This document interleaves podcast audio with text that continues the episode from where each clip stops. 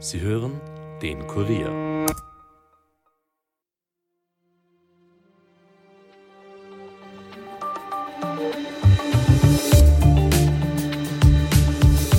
Wohl schon lange nicht mehr haben all jene, die einen Kredit aufgenommen haben oder gar ein Haus bauen wollen, so gespannt nach Frankfurt geblickt wie heute. Denn die Europäische Zentralbank unter Präsidentin Christine Lagarde hat heute über den Leitzins entschieden und der hat wiederum auch Auswirkungen auf die Kreditzinsen. Lange Rede, kurzer Sinn. Die Europäische Zentralbank, kurz EZB, hat heute zum zehnten Mal in Folge den Leitzins erhöht. Und zwar um 0,25 Prozentpunkte. Der Grund dafür ist vor allem der Kampf gegen die Inflation. Die hat sich ja zwar zuletzt etwas eingebremst, ist aber immer noch weit vom Ziel entfernt. Mittelfristig strebt die EZB ja für den Euroraum eine Inflationsrate von 2,0 Prozent an. Doch wenn schon die bisherigen neuen Leitzinsanhebungen die Inflation nicht maßgeblich bekämpfen konnten, warum hat sich die EZB dann erneut für eine Anhebung entschieden? Was steckt hinter dieser Entscheidung und vor allem, was bedeutet das jetzt auch für uns als Privatpersonen? Wie immer ist das nicht so einfach zu erklären, aber mein Kollege Michael Bachner aus dem Kurier Wirtschaftsressort wird das heute für uns so gut wie möglich runterbrechen. Wir sprechen heute übrigens auch darüber, warum etwa die gleichen Lebensmittel in Deutschland billiger sind als in Österreich. Mein Name ist Caroline Bartosch. Es ist Donnerstag, der 14. September und ihr hört den Daily Podcast des Kurier. Schön, dass ihr zuhört.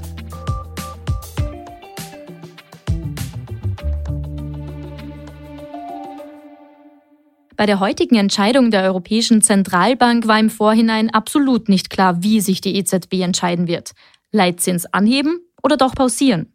Ganz kurz zum Leitzins. Der Leitzins wird eben von der Zentralbank festgelegt. Geschäftsbanken können sich zu diesem Zinssatz Geld bei der Zentralbank leihen bzw. es dort anlegen. Die EZB kann damit Einfluss auf die Wirtschaftslage, die Inflation und den Kurs der Währung nehmen. Niedrige Leitzinsen kurbeln tendenziell die Wirtschaft an, höhere Zinsen bremsen sie. Der Leitzins wirkt sich auch auf andere Zinssätze aus, zum Beispiel den Interbankenzinssatz Euribor und darüber hinaus auch auf Kreditzinsen und Sparzinsen.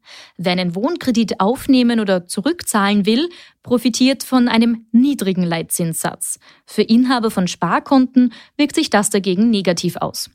Für einen Zinsschritt heute hat die hartnäckige Inflation gesprochen, dagegen die schwache Konjunktur.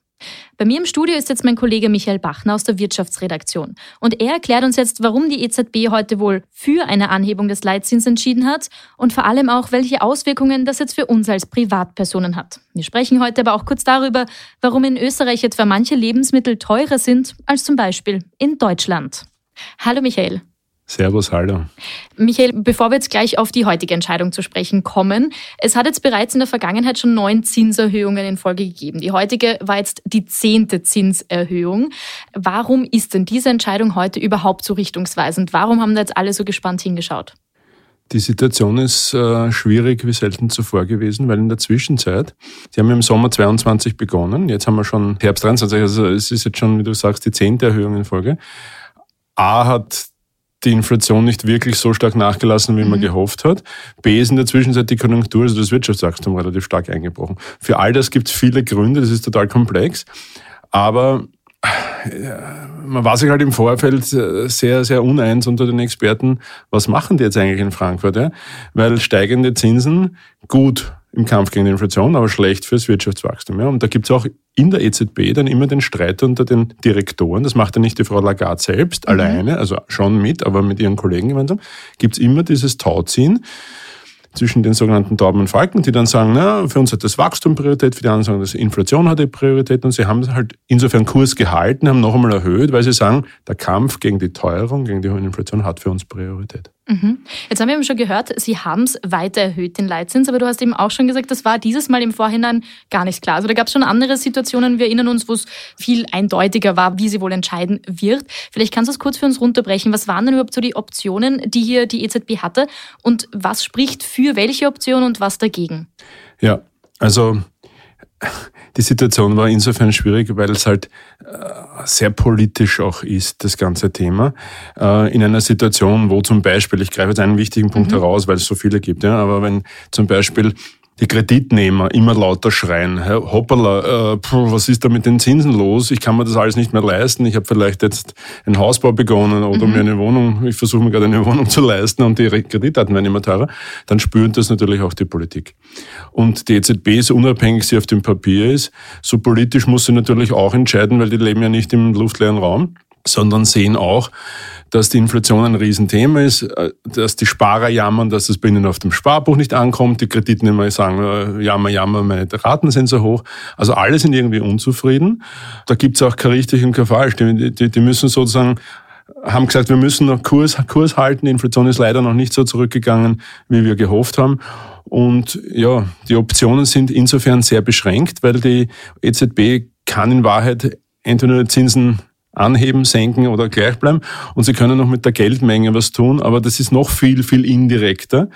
Insbesondere, weil ja viele Experten äh, sagen, dass eine Zinsanhebung oder Senkung sowieso ein ganz allgemeines, wenig zielgerichtetes Instrument ist.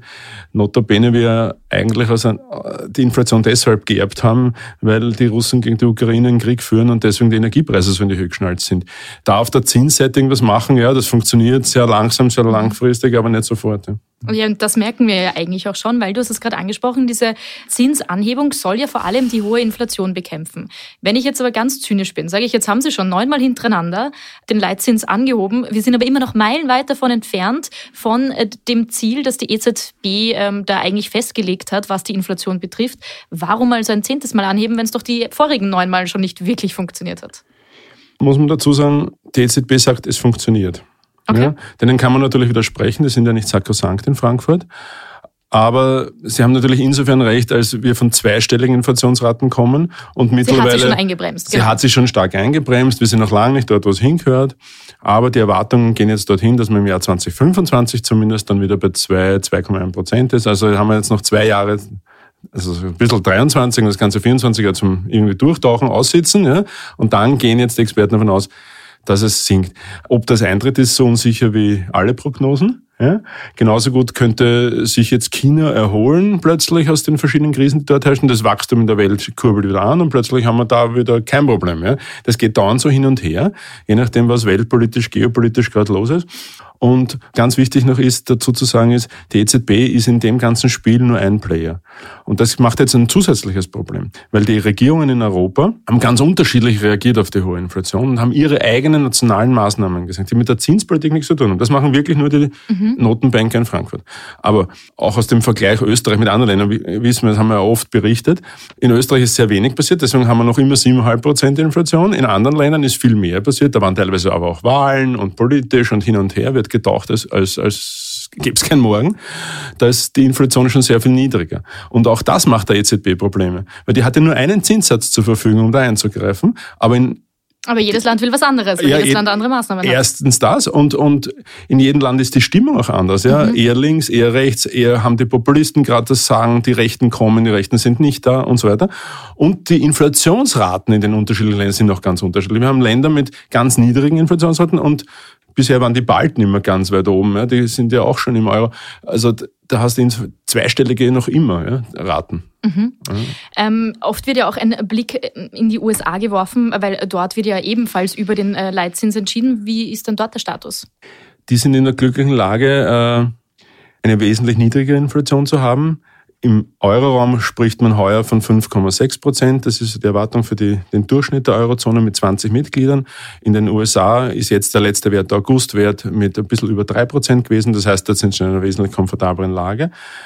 Aber selbst dort könnte es sein, dass nächste Woche ist da die Sitzung am Mittwoch, dass dort nochmal ankommen wird. Ja? Mhm. Weil einfach die Inflation, obwohl wir uns jetzt schon ein bisschen dran gewöhnt haben, ja, die Preise für das Reisen sind gestiegen, die Tickets für die Flugtickets und so weiter. Wir haben schon was dran gewöhnt, aber in Wahrheit ist es das Gift für die Wirtschaft und für die Menschen, frisst den Wohlstand auf, frisst die Sparguthaben auf, macht mhm. uns alle ärmer. Deswegen ja das Ziel, ähm, das mittelfristige Ziel von der EZB, eine Inflationsrate von 2% ja, zu haben, das weil hat sie man sagen, sich irgendwann einmal dann drauf. ist es relativ stabil. Also ja, genau. Ein bisschen Inflation ist nicht schlecht für die Wirtschaft, mhm. weil dann wird investiert, dann, dann rennt das Werkel rund sozusagen. Ja? Weil wenn die Preise sinken, das ist auch schlecht. Ja? Äh, das nennt man dann Deflation. Das wäre auch schlecht für die Wirtschaft, weil dann, dann warten alle zu. Dann denken sich die Konsumenten, naja, das, was ich mir jetzt kaufen will, das Auto oder das, das die große Anschaffung, die wird in der nächsten Periode noch billiger. billiger die warten zu. Mhm. Insofern denken sich die Unternehmen aber dann auch, ich kann keine höheren Preise durchsetzen, weil es sinkt eigentlich also auf der Preisseite. Puh, das führt zu so einer Lähmung. Ein bisschen Inflation ist gut. Ja? Das ist mhm. so das bisschen das Feuer, was die Wirtschaft braucht, der Wirtschaftsmotor, dass, dass der rennt. Ja? Aber eben nicht zu viel. Ja, wir hören schon, Wirtschaft ist ja total komplex. Inflationsthema ist wahnsinnig komplex. Alles ist miteinander verstrickt, alles hängt irgendwie zusammen. Viele, viele Player, die alle was anderes wollen. Ja? Genau, natürlich, du hast vorher schon gesprochen, die politische Seite kommt auch noch mit dazu. Jetzt haben wir vorher schon gesagt, okay, der Leitzins wird angehoben, damit die Inflation weiter eingebremst werden kann. Du hast vorher aber auch schon die ja, Negativseiten davon angesprochen, nämlich vor allem für die Leute, die sich gerade Kredite genommen haben oder die vielleicht vorhatten, sich einen Kredit zu nehmen, weil sie gerade Haus bauen, weil sie Wohnung kaufen wollen. Was heißt denn jetzt, ähm, vielleicht kannst du es nochmal runterbrechen, was heißt denn diese Anhebung des Leitzinses jetzt für mich vielleicht als Individualperson? Es kommt natürlich an, welchen Kredit man hat, ja, ganz wichtig. Wenn der Kredit schon läuft und ich habe mir schlauerweise einen Fixzinskredit genommen, ändert sich gar nichts, weil fix heißt ja, es ist fix und ich habe auch die nächsten 20 Jahre immer die gleiche äh, also Zinsrate drauf. Variable Kredite sind was ganz was anderes. Die können manchmal sehr gut sein, manchmal sehr schlecht, je nachdem, ob sie gerade steigen oder sinken, die Zinsen. Jetzt haben sie in einer Phase steigender Zinsen. Ergo, die Kreditraten werden teurer und das ist sehr bitter, weil sie mehr und mehr vom monatlichen Einkommen auffressen, diese, diese Raten. Ja. Und das ist doppelt bitter in einer Phase, wo nicht, äh, wie soll ich sagen, nicht absichtlich, aber unglücklich zeitgleich die Kreditvergaberichtlinien auch verschärft wurden. Ja, also ich muss auch mehr Eigenkapital nachweisen und so weiter und gleichzeitig werden die Raten teurer und und und. Das führt natürlich, das führt natürlich zur Verzweiflung bei manchen. Und man darf nicht vergessen, es gibt ja nicht nur die großen Kredite für einen Hausbau oder so. Das ist ja eher äh, was Einmaliges im Leben, mhm. ja, oder vielleicht Zweimaliges. Aber man muss ja an die vielen Konsumkredite für kleinere Ausgaben mhm. denken. Ja. Äh, man denkt jetzt nicht an reiche Leute, sondern ärmere Schichten, ja, die halt vielleicht irgendwo mal 10.000 Euro brauchen, weil es wirklich ein Auto brauchen und kein Geld haben. Äh, um jetzt das simpelste Beispiel zu bringen. Ja. Und, und oder ein Über Überziehungskredit, ja. auch kleine Kredite will ich ansprechen, ja. auch da steigen ja die Zinsen ja. und, und da bist du dann relativ schnell und leicht in der Schuldenfalle wo genug Leute gibt. Ich, ich habe jetzt erst gerade mit dem ÖGB telefoniert, die sagen, ja, da braucht es einen Härtefallfonds, weil da haben wirklich viele, viele Leute ein Problem. Jetzt hast du auch schon so ein bisschen ein, ein, Problemfeld angesprochen. Dementsprechend auch die Frage, was waren denn jetzt so die Reaktionen aus der Branche oder vor allem vielleicht auch von Interessensvertretungen auf diese Entscheidung der EZB? Das ist wie immer ziemlich polarisiert zwischen richtig und falsch, schwarz und weiß. Ja. Ähm, Richtig finden es alle die, die sagen, ja, die Inflation muss bekämpft werden, das ist das Gift der Wirtschaft. Kritisch gesehen wird es eben von denen, wenn ich jetzt ÖGB gesagt habe zum Beispiel, äh, von dort, weil eher auf der linken politischen Seite man eben ganz fester Ansicht ist, Zinsanhebung hilft nichts gegen Inflation, die aus, von den hohen Energiepreisen herkommt und von den hohen Profiten, die die Unternehmen einstreifen und und, und also profitgetrieben ist. Ja. Dort ist man der Ansicht, gehört der Vermögensteuer her, gehört der Bankenabgabe her und so weiter. Und damit könnte man dann diesen Härtefallfonds, den ich gerade angesprochen habe, für die armen Kreditnehmer finanzieren. Ja. Also es ist je nachdem, wo, wo, du, wo du politisch stehst und wo du nachfragst. Das kennt aber die EZB, dieses Thema, und die haben ja selber ihre, ihre unterschiedlichen Direktoren im Direktorium sitzen. Und genau, das ist ja genau die Debatte gewesen, die ich zu Beginn angesprochen habe, warum sich die auch teilweise sehr schwer tun mit der Entscheidung, mhm. weil die diesen Widerspruch ja in sich mithaben ja, und mittragen. Jetzt hast du vorher auch schon angesprochen, dass es natürlich insofern auch keine leichte Situation ist, weil äh, jedes Land in der Europäischen Union natürlich auch seine nationalen Maßnahmen ergreifen kann, wie es ja auch passiert ist. Das hast du vorher schon ein bisschen genauer erläutert. Aber jetzt könnte man ja eigentlich auch einfach ganz plump sagen, na gut, wenn jetzt sowieso jedes Land selbst die Inflation eigentlich viel besser bekämpfen kann, weil das ja in manchen Ländern, die mehr gemacht haben, besser funktioniert hat, warum dann nicht einfach auf nationale Maßnahmen setzen und die EZB lässt es eigentlich, wie es ist? Ja, ist durchaus, äh, durchaus ein Gedankenwert. Äh, ich kann jetzt auch nur spekulieren, vielleicht, dass die EZB halt sozusagen ihre Lebensberechtigung ja auch signalisieren muss, äh, dauernd und, und Prognosen rausgibt und tut und handelt. Sie sind halt nun mal auch von den EU-Verträgen her in Frankfurt die Hüter und Hüterinnen der gemeinsamen Währung. Wir mhm. haben jetzt schon 20 Länder in der Eurozone, also das ist schon sozusagen eine der wichtigsten Institutionen überhaupt, die wir, die wir in Europa haben, neben EU-Kommission vielleicht oder dem Europäischen Parlament. Und insofern muss es auch in aller Zukunft ein Wechselspiel bleiben zwischen den Leuten, die für die Geldpolitik zuständig sind und, und jenen, die für alle anderen Politikbereiche zuständig sind. Man hat sie ja absichtlich voneinander getrennt und für Unabhängigkeit, unabhängig erklärt, sorry. Aber, aber natürlich ist es ein Geben und Nehmen und, und dann miteinander sprechen und die lesen auch Zeitungen und wissen, was los ist und haben ihre Experten. Und greifen wir auch zurück auf die Expertise der jeweiligen nationalen Notenbanken. Ja, mhm. also die äh, äh, österreichische Nationalbank ist ja über Robert Holzmann vertreten im EZB-Direktorium. Der bringt dort die österreichische Sicht ein, wie alle anderen Länder, die dort vertreten sind. Und, und sozusagen über diesen Mechanismus haben wir die nationale und die internationale Debatte immer verzahnt und immer in einem Guss sozusagen dann mit einer Mini- oder großen, kleinen Entscheidung mhm. abgehandelt. Ja. ja, und da muss irgendwie ein, ein Common Ground gefunden werden. Genau, genau. Und das ist denkbar schwierig teilweise. Ja.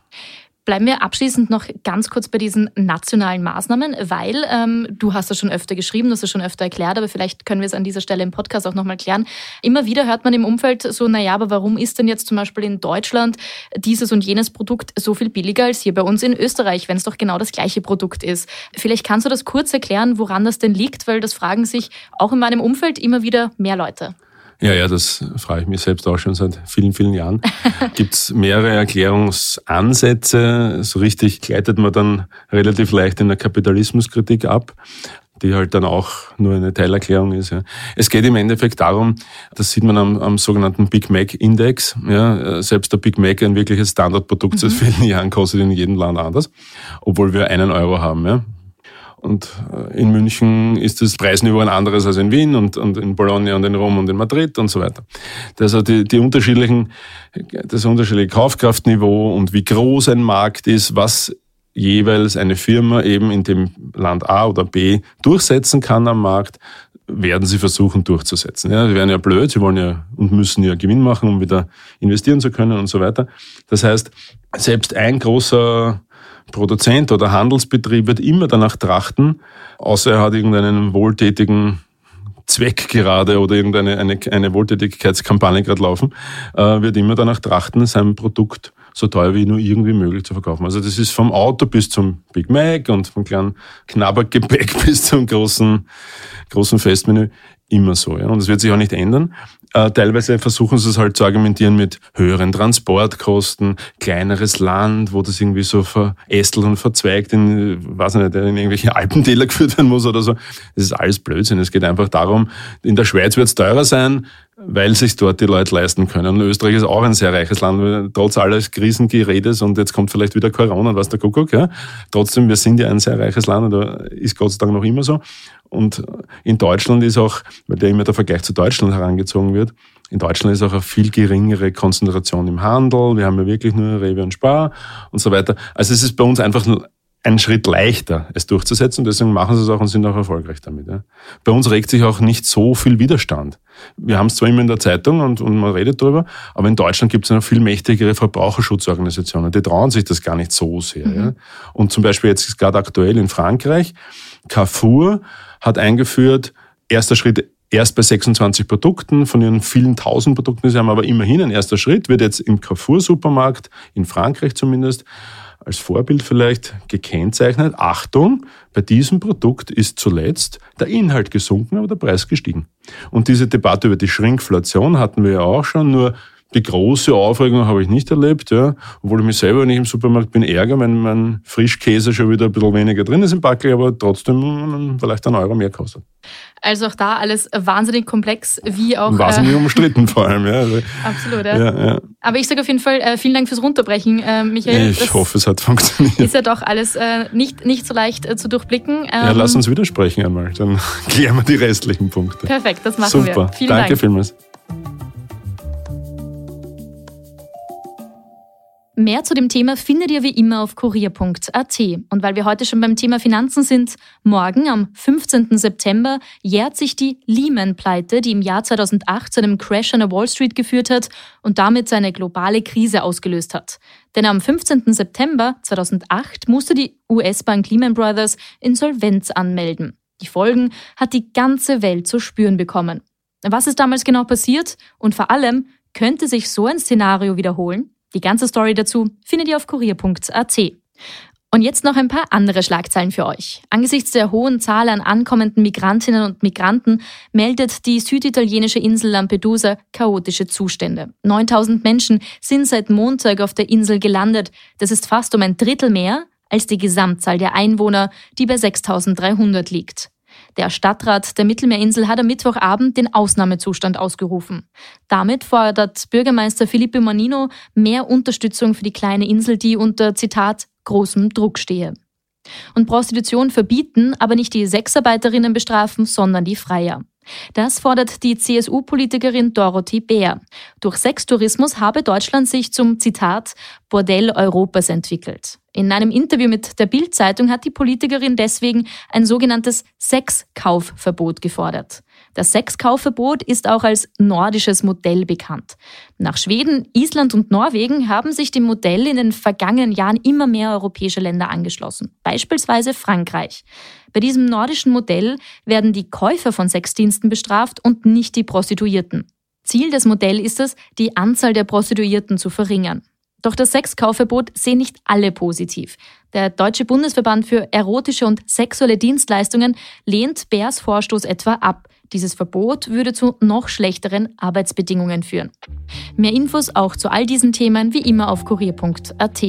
Damit war es für heute von uns. Wenn euch dieser Podcast gefällt, dann abonniert ihn doch gleich auf Apple Podcast oder Spotify und hinterlasst uns auch gerne eine Bewertung. Ton und Schnitt von Dominik Kanzian, produziert von Elias Nadmesnik. Mehr Podcasts gibt es für euch unter www.kurier.at slash podcasts. Mein Name ist Caroline Bartosch. Ich wünsche euch einen schönen Feierabend und hört doch auch morgen wieder rein. Bis bald.